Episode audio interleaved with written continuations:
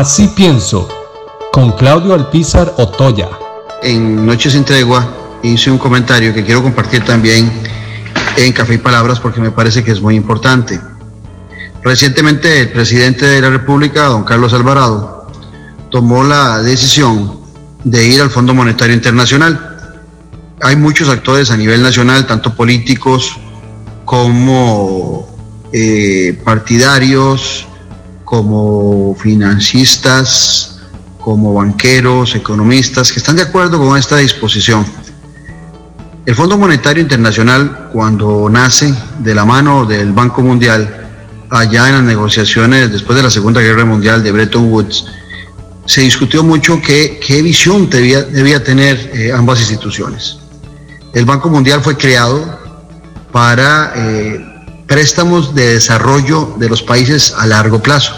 Y el Fondo Monetario Internacional fue creado para esas coyunturas muy delicadas que obligan a los países a tener créditos para salir de crisis económicas. Ambos inicialmente, porque estaba en vida John Maynard Keynes, proponían eh, que fuesen organismos con un carácter muy social, eh, muy de desarrollo. Sin embargo, posteriormente, eh, la visión economicista fue copando a ambas instituciones y se volvieron dos instituciones que coartaban mucho las decisiones de las naciones en cuanto al camino para el desarrollo y les quisieron imponer en muchas ocasiones el camino que debían seguir. Estas instituciones siguieron así por muchas décadas, pero en, hace un par de décadas, a inicio del siglo, el Fondo Monetario Internacional ha cambiado su perspectiva. No es igual el Fondo Monetario Internacional de la época de la crisis de Rodrigo Carazo que el de hoy.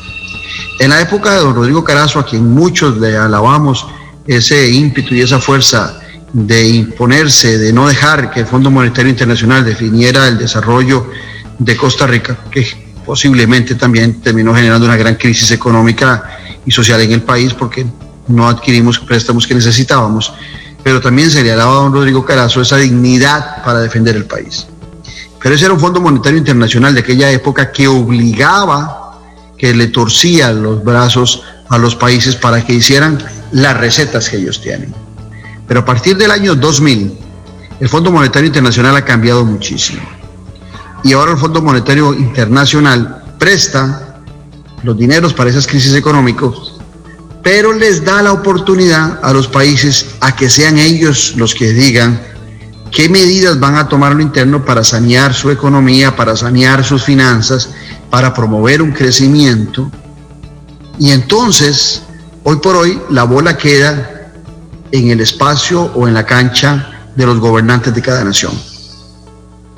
¿Qué quiero decir con esto? Al final de cuentas, tal vez el préstamo de 1.750 millones como el Fondo Monetario Internacional no sea el problema. El problema es quiénes van a pagar esos, esos recursos, esos créditos.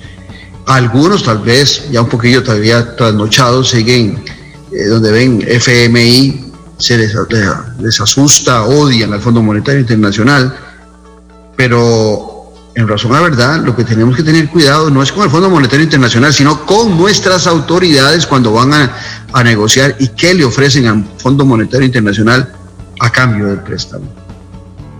Repito, hoy es el Fondo Monetario Internacional el que decide que presta, pero no el que decide las medidas. Aquí es donde, donde está el gran detalle. Hay que analizar con seriedad qué ofrece el presidente, qué ofrece su equipo económico y esa es responsabilidad de ellos, no del Fondo Monetario Internacional. Son nuestros gobernantes los que deciden quiénes van a pagar ese préstamo, cómo lo vamos a pagar y qué medidas internas se van a tomar.